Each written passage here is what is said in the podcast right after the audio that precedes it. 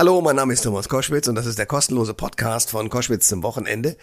Heute mit Claudia Kempfert. Die ist Ökonomin und Professorin für Energiewirtschaft und Energiepolitik. Und mit ihr werde ich in diesem Gespräch behandeln ähm, ein Thema, das uns alle natürlich alle angeht, der Klimawandel, auch das, was da auf uns zukommt, die Klimafolgen. Es wird immer heißer, Dürren passieren schon, heiße Sommer und so weiter und so fort. Es gibt plötzlich Starkregen an Stellen äh, wie im Ahrtal. Also all diese Dinge passieren uns ja und ähm, wir wissen also mit anderen Worten, wir müssen was tun. Trotzdem gibt es immer wieder interessierte Kreise, die gerne alles so lassen würden, wie es im Moment ist. Also zum Beispiel auch durchaus Verbrennermotoren, obwohl die EU sie abschaffen möchte, weiterhin am Start lassen. Zumindest hat man den Eindruck, dass das so sein soll. Ist es wirklich so und wer hat da Interessen und wie kann man denn diese beiden Pole auf der einen Seite bitte sofort alles abstellen, was mit CO2 zu tun hat und auf der anderen Seite trotzdem irgendwie die Wirtschaft am Laufen halten? Wie kann man diese beiden Pole zusammenkriegen? Die Antworten hat Claudia Kempfert. Der Thomas Koschwitz Podcast. Ihr hört Koschwitz zum Wochenende mit einer spannenden Frau, die in letzter Zeit sehr häufig im Fernsehen auch zu sehen ist. Da muss sie ins Morgenmagazin, um sich mit einem Mitarbeiter und äh, Politiker der FDP über Straßen und Schienen zu streiten. Dann ist sie im Untersuchungsausschuss über Nord Stream 1 und 2. Und sie hat, wenn man so die Biografie durchliest, äh, unfassbar viele ja, äh, Stiftungen, wissenschaftliche Beiräte und also sie hat ordentlich was zu tun und ähm, ist Professorin außerdem noch und zwar für Energiewirtschaft und Energiepolitik an der Leuphana Universität in Lüneburg und das ist die Hauptbeschäftigung, glaube ich, Leiterin der Abteilung Energie, Verkehr und Umwelt am Deutschen Institut für Wirtschaftsforschung. Herzlich willkommen, Professor Claudia Kempfert. Ja, hallo, danke, dass ich dabei sein darf. Sie haben, wenn ich Ihre Biografie mir so anschaue, ich habe es auch schon in der Anmoderation gesagt, unfassbar viele Engagements und äh, der Schwerpunkt ist Umweltschutz, Nachhaltigkeit, Klimaschutz und eben Ökonomie. Und ich frage mich jetzt, wann haben Sie denn gedacht, was ich mache nach dem Abi. Also was war zuerst da? Die, das Interesse für die Wirtschaft oder das Interesse für die Nachhaltigkeit? Ich frage es nochmal anders. Wie hat sich die junge Abiturientin Claudia Kempf dazu entschieden, Umweltökonomie ist mein Fach. Ja, das kam tatsächlich erst äh, sehr viel später. Also um Ihre Frage zu beantworten, erst war das Interesse an der Wirtschaft äh, da und äh, das hat mich auch ins Studium getrieben, nämlich der Volkswirtschaftslehre. Ich habe in Bielefeld angefangen zu studieren, ganz klassisch, sehr mathematisch fundiert und habe das da eben auch gelernt, auch Märkte ähm, dann mich fasziniert. Also damals war noch der damalige Nobelpreisträger oder spätere Nobelpreisträger Reinhard Selten da. Der hat eben dann auch spieltheoretische Märkte erläutert. Das hat mich dann fasziniert. Und erst später kam dann Umwelt und Nachhaltigkeit hinzu. Ich wechselte nämlich an die Universität Oldenburg. Da gab es damals ein Studienfach Erneuerbare Energien, aber auch äh, John Schellnhuber, also der spätere Leiter des Potsdam Instituts für Klimafolgenforschung, hat damals ein Institut dort gegründet. Es gab den ersten Klimabericht und äh, des IPCC, also Intergovernmental Panel of Climate Change. Und das hat mich dann fasziniert. Und da habe ich erkannt, oh, das ist ein ganz, ganz wichtiges Thema, interessiert mich unendlich und äh, habe das dann verknüpft eben mit den ökonomischen Fragestellungen und das beschäftigt mich jetzt seit über über 20 Jahren Großartig, und äh, ja. lässt mich auch nicht mehr los. Ja, äh, aus gutem Grunde nicht. Claudia Kempfert ist mein Gast bei Koschwitz zum Wochenende. Äh, ja, kriegt zwei Dinge zueinander, die tatsächlich ja wirklich die beiden Pole zu sein scheinen.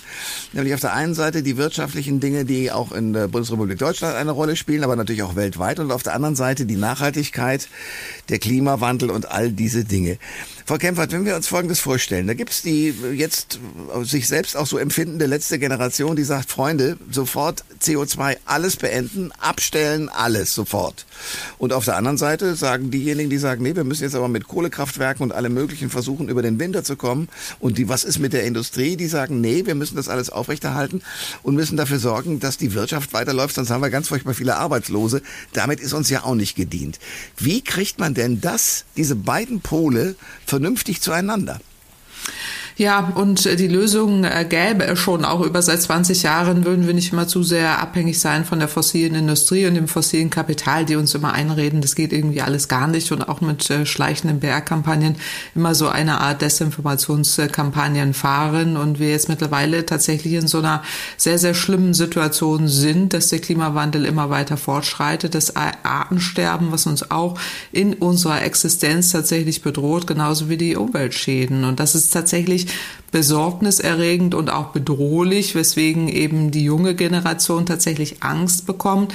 Zu Recht muss man an der Stelle sagen und die Sorgen muss man da auch ernst nehmen. Jetzt kann man über die Methoden da streiten, ja, äh, die die ja. da machen und ja. so weiter. Aber letztendlich in der in der in der Konsequenz haben sie recht, weil wir eben tatsächlich 15 Jahre zu wenig gemacht haben und es auch nicht geschafft wurde, eben uns von den fossilen Industrien mehr zu äh, verabschieden.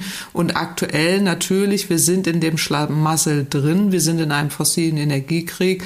Äh, Russland hat die Ukraine überfallen. Jetzt geht es um die fossilen Energiemärkte.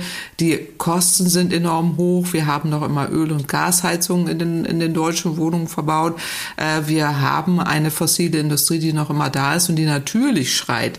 Das muss alles so weitergehen wie bisher. Und der Weg ist dann äh, derjenige in der Mitte, äh, wo es jetzt aber nicht so weitergehen kann wie bisher, was sich die fossile Industrie ja weiterhin wünscht, auch mit ihren Kampagnen äh, und den Mythen, die da alle immer verbreitet werden, angefangen eben von äh, den Behauptungen, äh, wir, wir brauchen da immer mehr und äh, Autos, äh, wie ja eingangs von Ihnen erwähnt, auch in der Fernsehsendung, äh, bis eben hin zu den Heizungen, die nie ausgetauscht werden können, angeblich alles äh, Billionen äh, kostet. Also da, da ist jetzt, jetzt wirklich auch eine PR-Schlacht am Laufen und die Leute sind verunsichert und das Beste, was wir tun können, ist einfach von den Industrien weg, von den fossilen Energien weg, äh, mehr erneuerbare Energien, aber vor allen Dingen mehr sparen, Energie sparen, auch durch eine energetische Gebäudesanierung, aber auch indem wir auch wirklich darauf drängen, dass äh, der, dass die Mobilität nachhaltig wird, dass wir einen besseren Bahnverkehr bekommen. Es ist ja eine Katastrophe, weil so kaputt gespart äh, wurde das,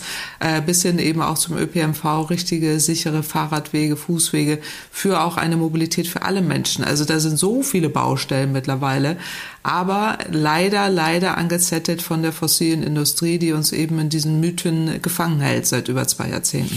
Ja, aber damit sind wir ja genau an der Stelle. Es gibt viele, die mhm. würden jetzt sofort von jetzt auf gleich alles umdrehen. Das geht ja nicht. Und wir haben auf der anderen Seite aber auch nicht mehr wirklich viel Zeit. Also wie kriegt man es hin, dass die Menschen äh, in Arbeit bleiben und Brot äh, auf der mhm. einen Seite und auf der anderen Seite trotzdem äh, wir gegen diesen Klimawandel angehen langsam. Also was, was, ja. wie, wie machen wir es?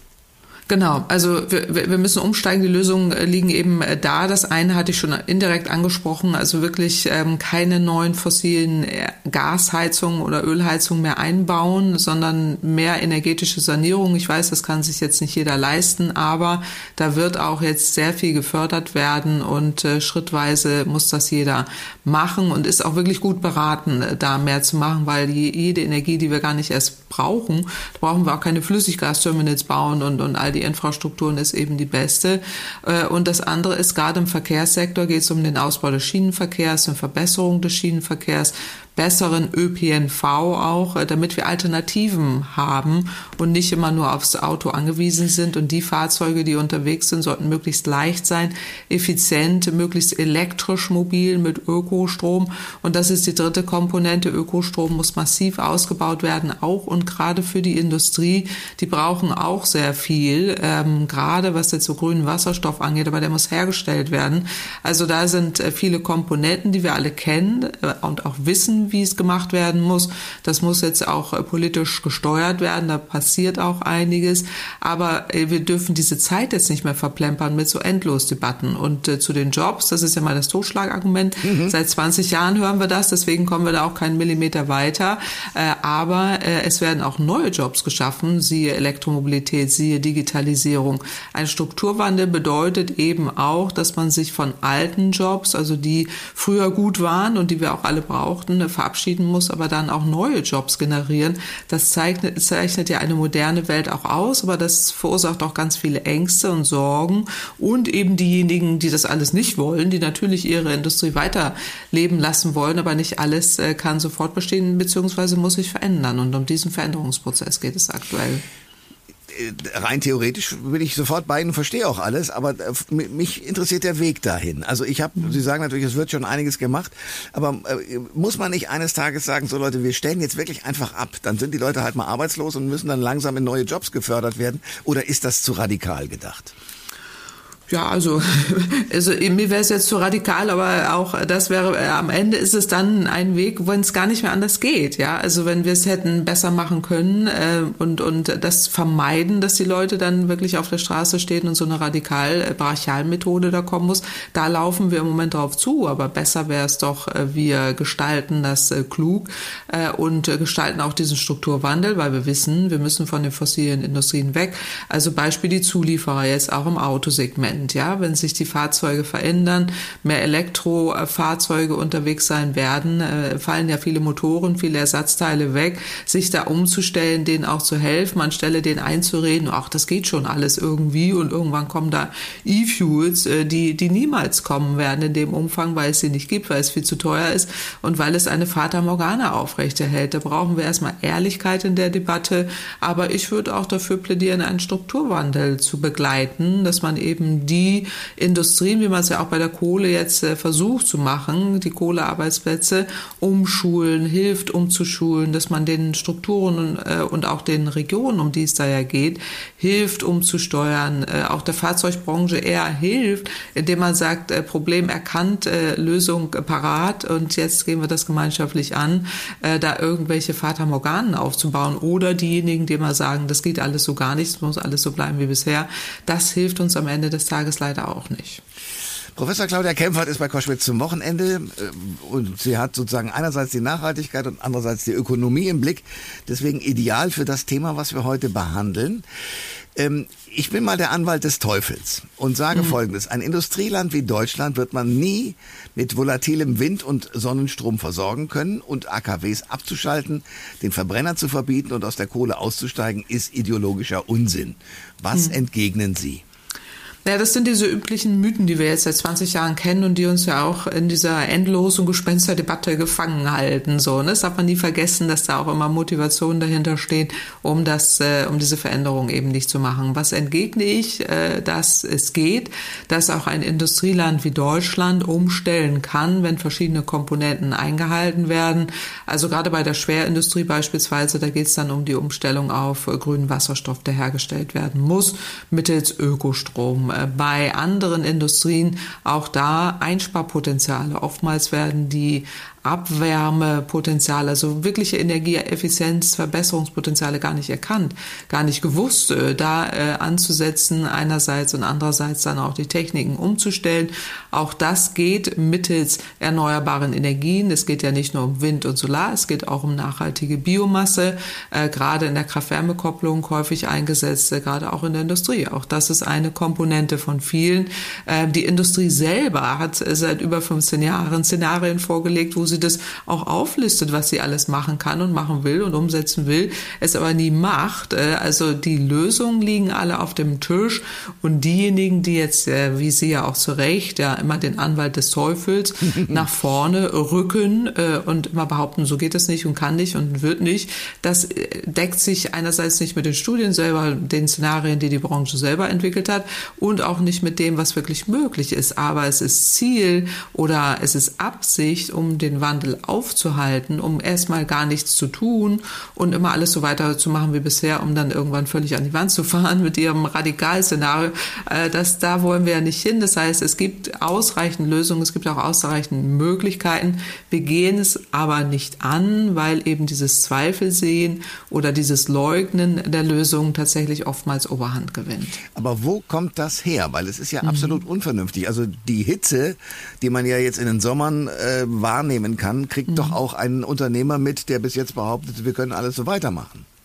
Klar, aber solange die fossilen Geschäftsmodelle weiterlaufen, ähm, ist es immer noch besser, man bezahlt PR-Kampagnen, um das Gegenteil zu behaupten, anstelle Veränderungen umzusetzen. Und das kennen wir aus der Forschung. Es gibt sogar Au Aufarbeitungen dazu, äh, die auch in den letzten Jahrzehnten, die alle belegen, dass tatsächlich PR-Kampagnen dahinter stehen, die uns das immer einreden. Es geht nicht, kann nicht, dies nicht, das nicht. Also die sind sehr erfolgreich, auch mit ihren Narrativen. Da werden ja Wortgebilde gefunden, äh, die hat man ja sonst vorher alle gar nicht gekannt und äh, man ist immer in so einer Rechtfertigungsschleife drin. Also auch wir, auch die Wissenschaft, immer in der Rechtfertigungsschleife und aber es geht doch und hier ist so eine Studie und das äh, und kommt überhaupt nicht hinterher, weil so eine siebenköpfige Hydra, da man schlägt einen hm. Kopf ab, es kommen sieben hinterher und die nächsten Behauptungen äh, da immer aufpoppen. Also ich abarbeite das im Moment in meinem aktuellen Buch Schockwellen ja. in einem ganzen Kapitel so, wo ich da wirklich auch mich mal reingekniet habe und geguckt habe, was ist da eigentlich los? Weil ich mich genauso gefragt habe wie Sie, wie geht das eigentlich so? Und es funktioniert tatsächlich noch immer. Äh, und da müssen wir irgendwie raus. Und jetzt, Sie, Sie sagen zu Recht, äh, die, wir erleben einen gigantischen Klimawandel, ein Artensterben. Es raubt uns ja auch unsere Lebensgrundlagen. Ja. Es kann nicht so weitergehen wie bisher. Wir sind ja auch in einem fossilen Energiekrieg. Es kann einfach nicht so weitergehen. Claudia Kempfert ist bei uns bei Koschwitz zum Wochenende und wir sprechen natürlich über die Dinge, die zusammengehören, aber offenbar häufig gerne auch absichtlich getrennt werden, nämlich einerseits äh, Umweltschutz und andererseits Ökonomie und wirtschaftliches Arbeiten in zum Beispiel Deutschland oder der ganzen Welt. Die Bild-Zeitung titelt, die Pläne von Robert Habeck, alte Heizungen auszutauschen, würden 1000 Milliarden Euro kosten. Stimmt das? Nein, und das ist das typische Beispiel wieder für diese Merchants of Dows, dieses Zweifelsehen, diese gigantischen Kostenberge, die da aufgelistet werden, äh, stimmt so nicht. Der Wissenschaftler, der sich da im Hintergrundgespräch geäußert hat, hat schon längst widerrufen, sein Institut auch. Aber so eine Zahl fängt man da nicht wieder ein. Sie ist dann in der Welt, also eine Billion klingt, oh Gott, oh Gott, oh Gott, äh, das geht nie. In meinem Buch zeige ich das auch anhand von äh, vergangenen Beispielen. Das hat immer funktioniert, die Zahl ist in der Welt.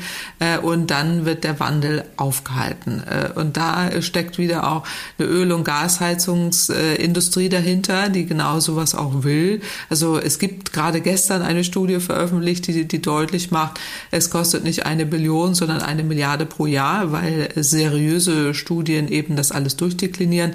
Man kann auch nicht nur die reinen Investitionskosten nennen, sondern oder sollte sie nicht nennen, sondern vor allen Dingen den Nutzen, weil im Moment sind die Gas- und Ölpreise ja gigantisch hoch. Sie müssen ja immer über die Lebenszahl einer solchen Anlage rechnen über 20, 30 Jahre, wie viel Kosten habe ich denn bei explodierenden Öl- und Gaspreisen? Also das wird da verschwiegen. Es wird absichtlich so eine Billionenzahl genannt, die sie nicht wieder einfangen können. Äh, die äh, fossile Gasindustrie und Gasindustrie ist da äh, höchst zufrieden mit dem Ergebnis und ähm, hinterher diese Studie, die gestern veröffentlicht wurde, die genau das Gegenteil zeigt, gibt's, findet gar nicht mehr statt in der Öffentlichkeit. Die findet keine Schlagzeile und die echten Wahrheiten, die wissenschaftlichen Wahrheiten setzen sich eben nicht durch. Aber haben Sie denn wenigstens ein Ohr in der Politik? Also hört Ihnen äh, meinetwegen Robert Habeck zu oder andere, die das zu entscheiden haben? Naja, ich bin Teil des äh, Sachverständigenrats für Umweltfragen und wir ja. stellen Studien und präsentieren das auch PolitikerInnen und ich bin ja auch in der Öffentlichkeit nicht gerade leise. Also insofern, nee. ja, äh, also bin ich da schon auch äh, jemand, der da immer wieder gegenhält, so, aber äh, andere ja auch äh, mit unseren wissenschaftlichen Erkenntnissen. Also äh, ob die Politik, also die Politik macht Politik, äh, die Wissenschaft stellt Erkenntnisse vor. Das ist ja immer dann unabhängig davon, was wir empfehlen empfehlen, aber wir hören natürlich nicht auf äh, zu empfehlen und da, da bleiben wir auch weiterhin dran. Ich höre raus, äh, steht der Tropfen hüllt den Stein, aber ich habe auch den Eindruck, so richtig wirksam ist es nicht. Ja, vor allen Dingen, wenn man so die letzten Jahre zurückschaut, deswegen auch mein aktuelles Buch, wo ich dachte, das kann doch irgendwie nicht wahr sein. Wieso kommen wir denn nicht raus aus diesen Gespensterdebatten? Und ich fühle mich wirklich jeden Morgen wie täglich grüßt das Murmeltier. Man wacht auf mit der nächsten Billionenzahl und schon wieder eine Billionenzahl und schon wieder eine siebenköpfige Hydra. Äh, man kommt überhaupt nicht hinterher, da ähm, auch raus, also wenn man raus will aus diesen Gespensterdebatten. Äh, und das hat eben Methode. Die sind so viel besser aufgestellt, die PR-Kampagnen laufen und die machen ordentliche Arbeit. Arbeit, gar keine Frage. Und deswegen ähm, muss man da, müssen wir weiter auch wissenschaftlich unsere Studien auch dann der Öffentlichkeit präsentieren, ja. Claudia Kempfert ist bei Koschwitz zum Wochenende. Gehen wir doch mal so ein paar Punkte durch. Zum Beispiel das mit den E-Fuels. Das haben Sie auch in dem Morgenmagazin ja verteidigend angewandt und äh, gesagt. Äh, die gibt es eigentlich gar nicht, weil sie viel zu teuer herzustellen sind. Trotzdem, äh, diese Geschichte kriegen wir erzählt und Herr Wissing, der Verkehrsminister, hat ja ganz Europa damit aufhalten können. Äh, A, wie hat er das wirklich hingekriegt? Und B, was ist denn dahinter? Ist das sinnvoll im Ansatz oder doch völliger Blödsinn? Nein, das ist wirklich ein Problem an der Stelle. Also einerseits, weil das eine Fata Morgana ist und eben suggerieren soll, es geht alles so weiter wie bisher und wir fahren einfach so munter weiter und irgendwann haben wir diese E-Fuels und die Welt ist in Ordnung. Und es wird überhaupt nicht erklärt, dass es diese E-Fuels gar nicht gibt.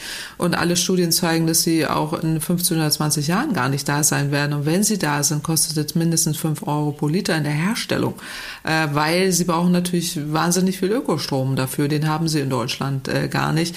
Also wir, wir streiten hier um jede jede Windanlage. Und äh, wenn wir jetzt als äh, zum Beispiel die Alternativrechnung, die ja sinnvoll ist, dass wir 50 Millionen Fahrzeuge mit Elektro äh, nutzen würden, was aktuell auch äh, unwahrscheinlich ist, weil wir nicht mehr so viele Fahrzeuge haben werden, sondern weniger. Aber selbst wenn wir es annehmen, bräuchten wir 20 Prozent mehr Ökostrom. Wenn wir alle E-Fuels machen wollen würden, bräuchten wir mindestens 80 Prozent mehr Ökostrom. Das ist illusorisch, äh, das in Deutschland überhaupt nur durchzudeklinieren, äh, wenn wir jetzt hier von Hunderttausenden von Windanlagen reden. Das wird wird aber zur Wahrheit nicht dazu erzählt.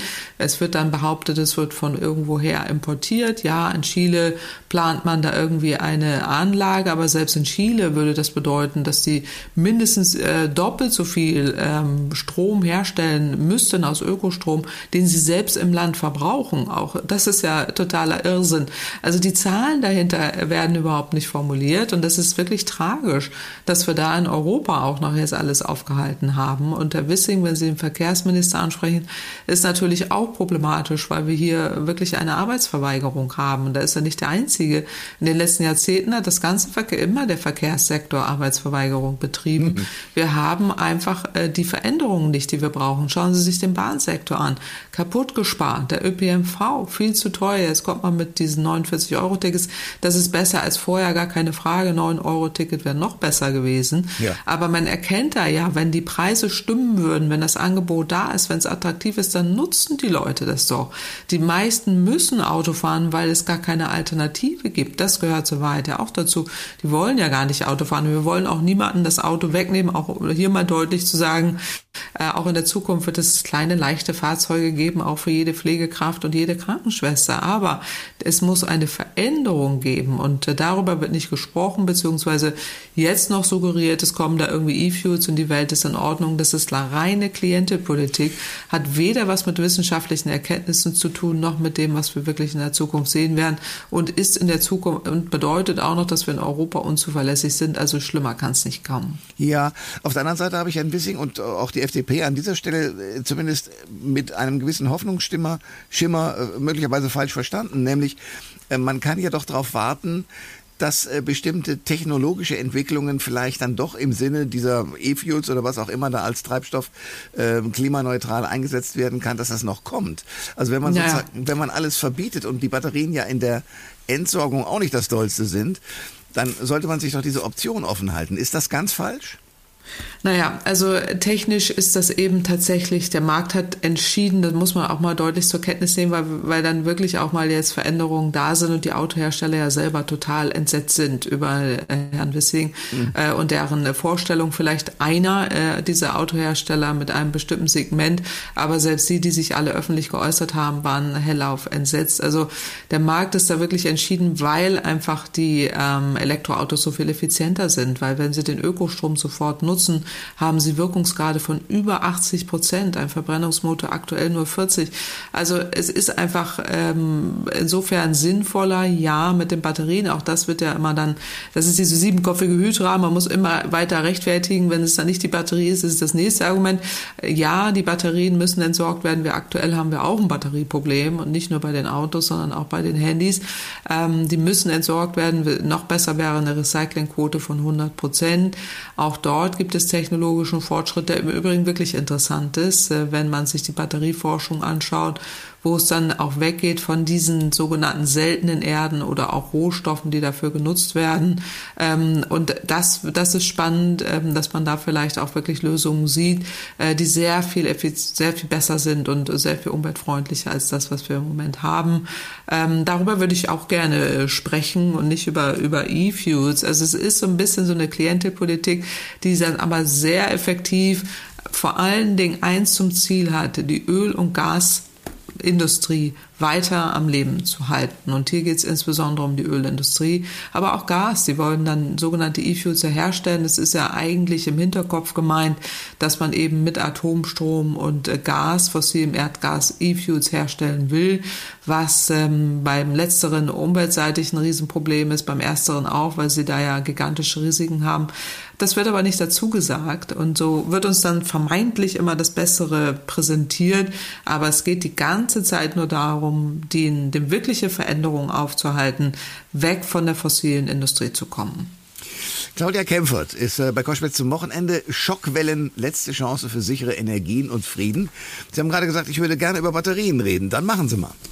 Ja, also die Batterien ähm, ist in der Tat von der Forschungsseite wirklich interessant, weil im Moment ist es ja so, dass wir äh, eben seltene Erden, also häufig seltene Erden äh, nutzen, äh, die ja tatsächlich problematisch sind in, hm. in, äh, im Abbau oder auch Rohstoffe wie zum Beispiel Lithium äh, im Abbau sind oder auch sehr viel Wasser äh, benötigen und in Regionen sind, die hochproblematisch sind. Und jetzt geht es in der Forschung darum, dass man eben wegkommen will, zum Beispiel von, von Lithium und auch anderen seltenen Erden äh, und andere ähm, Formen nutzen kann, sei es, äh, dass man zum Beispiel Salz oder auch andere Energien äh, nutzt, die ähm, dann im Moment erforscht werden, gerade auch in Deutschland äh, sehr, sehr intensiv erforscht werden äh, und äh, wir äh, Möglichkeiten sehen, beispielsweise, dass man ähm, eine Batterie hat, äh, die eben diese, diese ganzen Nebenwirkungen, die da im Moment auftreten, äh, so nicht äh, hat. Also da, da ist sehr viel Forschung im Gange, auch aus Deutschland, aber auch in anderen Ländern. Äh, und ähm, das fände ich sehr spannend, wenn man da vorwärts äh, käme, gerade für die Elektromobilität, denn die ja nicht nur in den Autos äh, wichtig sind, die Batteriespeicher, sondern auch als Heimspeicher zu Hause, wenn man zum Beispiel eine Solaranlage hat. Ja, ja. Äh, und wenn man da neuere Formen hätte, die weniger umweltschädlich sind, das wäre natürlich super.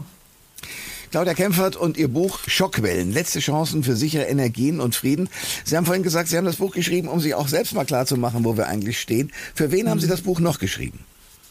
Ja, für, für alle äh, habe ich das Buch geschrieben mhm. und äh, es ist sehr tatsächlich so eine Rückschau. Es ist sehr ein persönliches Buch, auch also sehr viel persönliche ähm, Erfahrung habe ich da auch verarbeitet, ähm, sei es auch mit dem Minister Altmaier oder äh, Olaf Scholz oder äh, Frau Schwesig auch. Sie haben den Untersuchungsausschuss eingangs angesprochen. Habe ich auch ein ganzes Kapitel dazu. Ähm, es ist schon äh, sehr interessant so von dem, was man, was ich jetzt so in den letzten 20 Jahren erlebt habe an eben diesen Diskussionen, die wir hier ja jetzt auch wieder führen, also immer denen, die die Veränderung aufhalten wollen und dann immer mit allen möglichen Argumenten kommen, aber diese angebliche Brücke, die ja damals noch sinnvoll war, also wenn man sie angeschoben hätte, äh, aber als sich entpuppt als eine Brücke ins Nichts, weil wir am Ende immer wieder bei den fossilen Energien äh, landen, obwohl wir das rettende Ufer der erneuerbaren Energien und Energiesparen längst erreicht haben. Und das arbeite ich in dem Buch Buch auf und es sind also Schockwellen, weil ich selber ja auch von den Schocks äh, derzeit in, in Schock äh, bin, einfach auch aufgrund der aktuellen Entwicklung im fossilen Energiekrieg äh, und das aufarbeite, aber auch ja viele andere auch aufgrund von fossilen Energiepreisen, die hoch sind, aufgrund von den Entwicklungen Klimakatastrophe, Umweltzerstörung, die die wir alle erleben ähm, und das zueinander gebracht und all die Lösungen, die Sie ja hier auch schon eben angesprochen haben und zu Recht ja eingefordert haben, äh, dass sie adressiert werden, dort auch genannt werden. Also was können wir tun im Heizsektor? Wie funktioniert das auch mit 100 Prozent erneuerbaren Energien? Auch das erläutere ich alles in dem Buch. Also einmal so eine Rückschau. Wir dürfen die Fehler der Vergangenheit nicht wieder und wieder wiederholen. Wir sind gefangen in Gespenster und Zirkeldebatten, äh, wo wir aktuell wieder drin sind. Täglich grüßt das Murmeltier. Aber wenn man mal so eine Rückschau macht und sieht, oh weit, das, haben, das machen wir schon seit 20 Jahren und, und dann dann auch Wege findet, wie man da rauskommt, äh, wäre mein großer Wunsch mit diesem Buch, da auch Erkenntnisse zu entwickeln, ähm, dass wir rauskommen aus diesen Gespensterdebatten. Ja, aber nun ist natürlich eine Sache uns sozusagen wirklich auf die Füße oder vor die Füße gefallen, die viele gar nicht vorhergesehen haben, nämlich der Überfall von Wladimir Putin auf die mhm. Ukraine. Und damit haben sich ja viele Dinge sozusagen, ja, wie soll ich sagen, in einer Art Notmodus befunden. Den hätte man ja gar nicht aufhalten können, oder doch? Den hätte man aufhalten können. Das, das, zeige ich eben tatsächlich auch in dem äh, Buch, äh, dass äh, diese Entwicklung auch bis hin eben zu diesem schrecklichen Überfall Russlands in der Ukraine hätte aufgehalten werden können, wenn man sich nicht oder zumindest wir uns nicht in diese Abhängigkeit hätten begeben müssen, wenn man besser verstanden hätte, wie Putin tickt und dass wir Teil des Drehbuchs sind, was Putin entwickelt hat, sehr schlau entwickelt hat, ja. mitten eines Schachspiels äh, und ähm, wir es leider nicht durchschaut haben, obwohl ich persönlich sehr oft gewarnt habe, aber auch viele andere auch. Und wir einfach diese Erkenntnisse der Wissenschaft nicht wahrgenommen haben, äh, einfach lächerlich gemacht haben, Kompetenz abgesprochen haben äh, oder es komplett ignoriert haben. So und äh, deswegen äh, ist es nicht äh, ganz ohne Warnung und auch äh, nicht, also nicht ganz so, äh, wie man annimmt, oh, jetzt ist das böse Erwachen. Es war schon ein Problem mit Ansage und darauf weise ich eben auch hin, auch in dem aktuellen Buch und wir können Wege daraus äh, finden. Und klar sind wir dann in so einem Notfallmodus, der selbst verursacht äh, und ähm, durch diese fossilen Abhängigkeiten und äh, müssen, müssen da raus. Und in diesem Notfallmodus haben wir dann viele Dinge wieder getan, die jetzt erstmal so kurzfristig unser, unser Überleben hier auch sichern und mit dem, wie wir dann vorwärts kommen können. Aber wir dürfen jetzt nicht wieder zurückfallen in die alten falschen Erkenntnisse, die, die uns ja an das Problem hinein hineingebracht haben, nämlich in diese fossilen Abhängigkeiten und darin wieder die Wahrheiten suchen, sondern die Muster erkennen, die uns da reingebracht haben, um diese Fehler nicht wieder und wieder zu wiederholen und da rauszukommen. Und das zeige ich eben sehr deutlich auf, auch aus so einer Metaebene und persönlichen Erfahrungen heraus, äh, wie das passieren konnte und wenn wir, wenn wir da genau hingucken und auch die Lehren daraus ziehen, dann müssen wir die Fehler nicht wiederholen und können es tatsächlich besser machen. Und das wäre mir ein großen Anlie großes Anliegen, dass das gelingt, ja. Ja, ja, da sind wir beide bei einer Meinung. Nur wenn ich mir dann mhm. angucke, auch selbst der grüne Wirtschaftsminister Robert Habeck reist nach Katar, um dort Gas zu bestellen äh, und ja. dann irgendwelche äh, Terminals hier in hoher Geschwindigkeit, was als großer Sieg äh, der neuen Technologie in Deutschland gefeiert wird von Olaf Scholz, äh, anzuschließen, um dann sozusagen weiter mit Gas zu arbeiten. Also mit anderen Worten, ich habe so den Verdacht, die Erkenntnis, die Sie da haben und auch in dem Buch verbreiten, ähm, kommt mhm. bei denjenigen, die es entscheiden müssen, auch wenn sie von der Grünen Partei sind, die ja eigentlich dafür stehen sollte, nicht wirklich an. Woran liegt das? Ja, das ist tatsächlich ein richtiger und auch Wunderpunkt, den Sie da zu Recht ansprechen. Woran liegt das? An der fossilen Lobby, die wirklich schleichend erstmal agiert, aber die auch sehr große Fänge in die Politik hinein hat. Und diese Krake, sage ich mal, die läuft ja subtil auch in der, in der Öffentlichkeit ab, aber eben auch äh, subtil in den politischen Verfängen hinein, bis eben hin zu den Ministerien. Und da ist dann auch so ein Minister äh, dann auch gefangen in seinen Entscheidungen, die er dann da zu treffen hat. Also kurzfristig war es ja richtig, dass man auch teilweise auf Alternativen des Gasimports äh, setzt. Darauf haben wir auch hingewiesen, weil es gar nicht anders ging. Aber jetzt dieser überdimensionierte Bau von diesen vielen Terminals ist natürlich völlig unnötig und ähm, ist getrieben aus der fossilen Lobby heraus, äh, die eben jetzt möglichst viel, möglichst alles auf einmal will und auch da sieht, ah, wir haben unsere große Stunde hier, äh, können wieder alles eintüten und dann haben wir nächst, die nächsten 20 Jahre wieder fossile Gasabhängigkeiten, mhm. genau wie die Pipeline auch. Aus der Pipeline habe ich immer gewarnt, jetzt mache ich das bei den Terminals und sie kommen dann trotzdem so und man fragt sich, wie kann das passieren? Auch bei einem grünen äh, Minister, obwohl andere Erkenntnisse vorliegen. Also meine, meine Wahrnehmung Wahrnehmung eben von außen ist eben die, dass äh, diese fossile Krake, das fossile Kapital wirklich sehr subtil überall hineinwirkt äh, und obwohl man äh, gegenhält, dann eher noch eine Gegenwelle auch gegen meine Person ja im Moment stattfindet, einfach die Überbringer der schlechten Nachrichten zu köpfen und darauf einzuhauen, wissenschaftliche Kompetenzen abzusprechen, um dann immer munter weiterzumachen wie bisher. Also jeder, der da kritisiert, wird dann jetzt einfach einen Kopf kleiner gemacht. Also so funktioniert das im Moment. Ähm, und da da, befinde ich mich auch persönlich äh, drin und beobachte das genau so. Äh, und das muss man einfach auch so adressieren und auch äh, so deutlich machen äh, und, und auch entsprechend gegenhalten. Ich finde es hoch, hoch bedauerlich, dass wir da wieder, wieder in so einer Entwicklung drin sind. Professor Claudia Kämpfer, ist bei Koschwitz zum Wochenende. Äh, ich habe das schon angesprochen und Sie jetzt gerade auch nochmal. Sie waren ja dann äh, geladen zum Parlamentarischen Untersuchungsausschuss zur Klimastiftung in Mecklenburg-Vorpommern.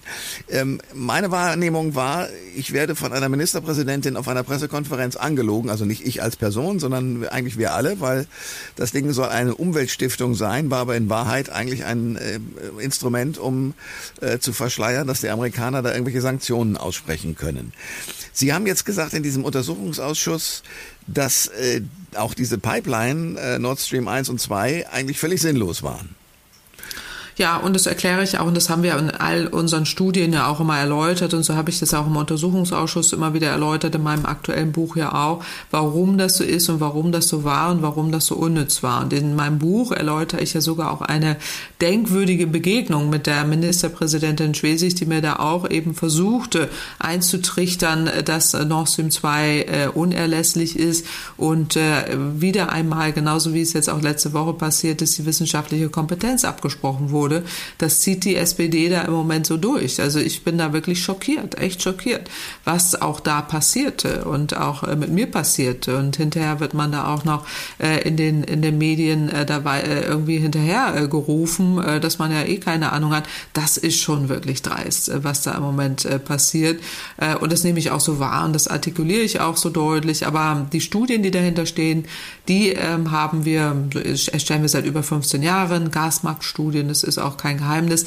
2014 haben wir explizit äh, vor äh, der Entwicklung eben Nord Stream 2 äh, gewarnt, aber auch vor der Entwicklung, es wurden ja Gasspeicher an Russland verkauft. Auch da haben wir den Einfluss Gazproms auf den europäischen Markt uns angeschaut und auch Alarm geschlagen und gesagt, so passt auf, Leute, das ist extrem problematisch, aber viele osteuropäische Länder auch reagiert haben. Die haben ja ihre Strategien verändert. Es gab die Energieunion nach 2014. Viele Länder haben diversifiziert im Gegensatz zu Deutschland. Deutschland war das einzige Land, was die Abhängigkeit zu Russland erhöht hat, sogar noch mit einer ja. neuen Pipeline. Und daraufhin hagelte es ja eben Kritik auch aus Osteuropa. Aber die Amerikaner vor allen Dingen, also die Sanktionen fand ich damals auch problematisch.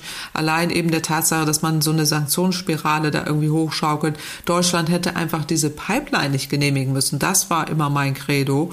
Äh, jenseits auch der Amerikaner, die ja auch ihr eigenes Fracking-Gas da verkaufen wollen. Äh, also wieder eine andere Gemengelage. Aber ja. ähm, hier geht es ja darum, dass dass Deutschland das, die Ursache des Problems ist und es selber in der Hand gehabt hätte, äh, das zu lösen und macht dann so eine Fake-Stiftung, auch das war ja dann der Gipfel der Entwicklung, ja. äh, um dann eben äh, das auch noch zu legitimieren, diesen Bau da zu legitimieren, auch noch die ganzen Abhängigkeiten da drin. Das muss dieser Untersuchungsausschuss wirklich aufarbeiten. Das ist nicht meine Aufgabe. Ich konnte nur deutlich machen, dieser Bau der Pipeline war unnütz, das zeigen wir auch. Aber dass man da noch äh, dann irgendwie so vom Hof gejagt wird mit einer äh, mit so einer schlechten, üblen Nachrede, ist wirklich der Gipfel der Unverschämtheit. Das muss man auch wirklich mal so deutlich sagen. An dieser Stelle mache ich das jetzt mal so. Also das, das geht gar nicht und, äh, äh, und so weiter. Und dass Medien da jetzt auch noch sich drauf einschießen, das, das finde ich hochproblematisch. Also nicht die Überbringer der schlechten Nachrichten sind hier das Problem, sondern diejenigen, die die, die, die Ursache sind äh, der, der ganzen Problemlage. Und das ist eindeutig die fossile Industrie, aber eben auch die Politik, die deren Handlanger sind. Und das muss ja deutlich kritisiert werden und da wundere ich mich schon über die Medien. Jetzt teilweise kommt endlich eine Aufarbeitung auch durch Investigativmedien, äh, aber die sonst üblich da irgendwie einfach diese Regierungssprech darunter äh, deklinieren. Also da wünschte ich mir auch eine gewisse kritische Distanz äh, an manchen Stellen. Passiert jetzt glücklicherweise mehr und mehr, aber in der Vergangenheit war das eben nicht so, wo ich mich schon wunderte, wie kann man da jetzt mit so einer Fake-Umweltstiftung da irgendwie durchkommen. Äh, und wir haben das ja kritisiert und ähm, da muss man sich dann äh, da alles Mögliche über sich anhören, das ist schon hochproblematisch. Und die Art und Weise ist auch gar, äh, ist unmöglich. Das ist die nächste Schockwelle. Äh, aber bestätigt eben genau das, was ich im Buch auch beschreibe. Und das geht einfach so weiter. Also es ist wirklich, ist wirklich erstaunlich, aber auch interessant zu beobachten. Ich frage mich nur auch Frau Merkel, die ich also nicht für so unüberlegt gehalten habe die ganze Zeit, ist ja diesen Kurs mitgegangen. Haben Sie irgendeinen Eindruck, warum ihr das sozusagen auch wichtig war, diese Nord Stream Debatte durchzuhalten? Ja, das frage ich mich im Buch eben auch und äh, da gehe ich ja auch in mehreren Kapiteln darauf ein und äh, stelle eben auch genau die Frage, die Sie jetzt richtigerweise auch äh, mit der, ähm, mit, mit der, wie Sie es genannt haben, auch genauso stelle, weil sie ist eine kluge Frau. So habe ich sie auch wahrgenommen genau. und sie ist, sie ist strategisch sehr gewieft äh, und es muss Gründe haben und äh, die wir alle nicht kennen und die ich auch nicht kenne und die ich glaube niemand so richtig kennt, außer sie selber. Äh, wünschte ich mir mal irgendwann, dass sie vielleicht irgendwann mal drüber, drüber reden kann. Aktuell geht es sicherlich nicht, auch nicht als ehemalige Kanzlerin, aber auch nicht äh, mit der Gemengelage, die wir da im Moment, der wir der Putin im Moment auch ausgesetzt äh, sind. Aber wünschte ich mir, ob wir das irgendwann mal erfahren könnten, äh, vielleicht in einer Nachschau irgendwann. Ähm, aber es ist auffällig, wie sie sich verhalten hat, dass sie das alles so unterstützt hat, dass sie auch noch Nord Stream 2 gerechtfertigt hat und jetzt im Nachhinein sich ja irgendwie da ins Kleingedruckte äh, windet äh, und irgendwie sagt, na irgendwie habe ich das ja damals schon so gemacht und irgendwie Kleingedruckt, so, so Nebenwirkungszettel da doch erarbeitet, äh, den keiner richtig lesen wollte, das ist mir zu wenig an der Stelle. Ja. Das hätte so nicht kommen dürfen und ich habe mich das damals immer gefragt, wie konnte das so weit kommen und ähm, das ist auch nicht in Ordnung so wie es passiert ist. Ähm, aber sie schuldet uns da Antworten und ich hoffe, dass wir sie irgendwann bekommen. Ähm, ein letztes. Ich habe die ganze Zeit sozusagen mit Ihnen darüber diskutiert, wie ist das mit der Umwelt, wie kriegen wir das noch hin, Ökonomie und Umwelt und Nachhaltigkeit in einen Topf zu packen. Sie selber als ganz normale Frau Claudia Kempfert, glauben Sie, dass wir den Klimawandel und damit auch eine Reduktion von CO2 und eine Rettung des Klimas hinkriegen werden? Also ich jetzt als äh, Person, auch mit dem, mit dem Kontext und auch mit dem Wissen, was ich habe, ähm, bin da, also ich bin Grundoptimistin von Natur aus. Mhm. das bleibt auch so, so. Also, dass ich immer denke, wir finden Wege, äh, da auch wirklich rauszukommen. Aber die jetzigen Entwicklungen, deswegen hat die Jugend da ja auch recht, geben Anlass zu ganz, ganz großer Sorge. Das muss man so deutlich artikulieren. Und jetzt gebe ich immer eine Triggerwarnung an der Stelle, weil ich weiß, dass es Menschen belasten kann, äh, was, was jetzt kommt, weil ähm, in der Tat Tat ist es so, dass äh, wir in eine Klimawelt jetzt hineingehen durch die vergangenen Emissionen, die wir schon verursacht haben, die wirklich hochproblematisch ist.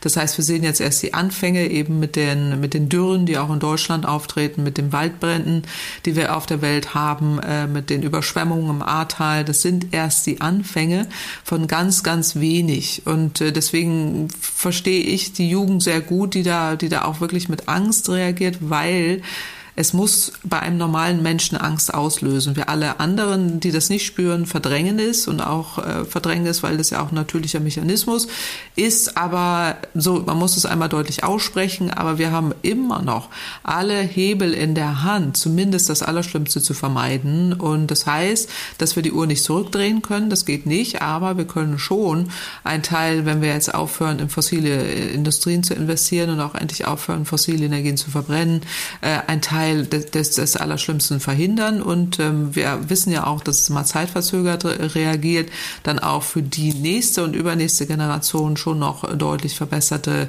ähm, Lebensbedingungen ermöglichen. Aber so wie es jetzt läuft, äh, geht es nicht in die richtige Richtung.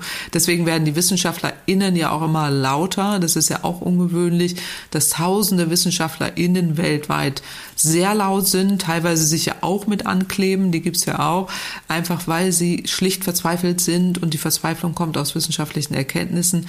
Die teile ich so nicht, weil ich immer noch der Meinung bin, wir müssen das optimistisch ja alles doch hinkriegen. Also Triggerwarnung zu Ende. Und äh, jetzt kommt der optimistische Teil und bin einfach sehr froh, in Deutschland zu leben, in einem Land mit Demokratie und äh, ganz tollen Medien und äh, entsprechender Information und Aufklärung. Äh, und äh, wir auch äh, alles in der Hand haben und auch äh, besser dran sind als andere, weil wir dieses schleichende Gift, dieses, dieses schleichende Gift eben auch dieser, dieser rechten Populisten so stark nicht erliegen, sondern wirklich auch Wege rausfinden. Äh, es wird hart und es wird schwer und es wird viele Kommunikation noch hervorbringen, aber äh, ich bin Grundoptimist und hoffe, dass wir es hinkriegen. Das hört sich gut an, auch äh, wenn ich natürlich die anderen Töne gehört habe. Professor mhm. Claudia Kempfert war das bei Koschwitz zum Wochenende. Schockwellen heißt ihr Buch. Letzte Chance für sichere Energien und Frieden. Ja, danke für das Gespräch und Ihre Zeit. Danke Ihnen und wünsche allen noch einen schönen Tag. Alle Informationen zur Sendung gibt es online auf thomas-koschwitz.de.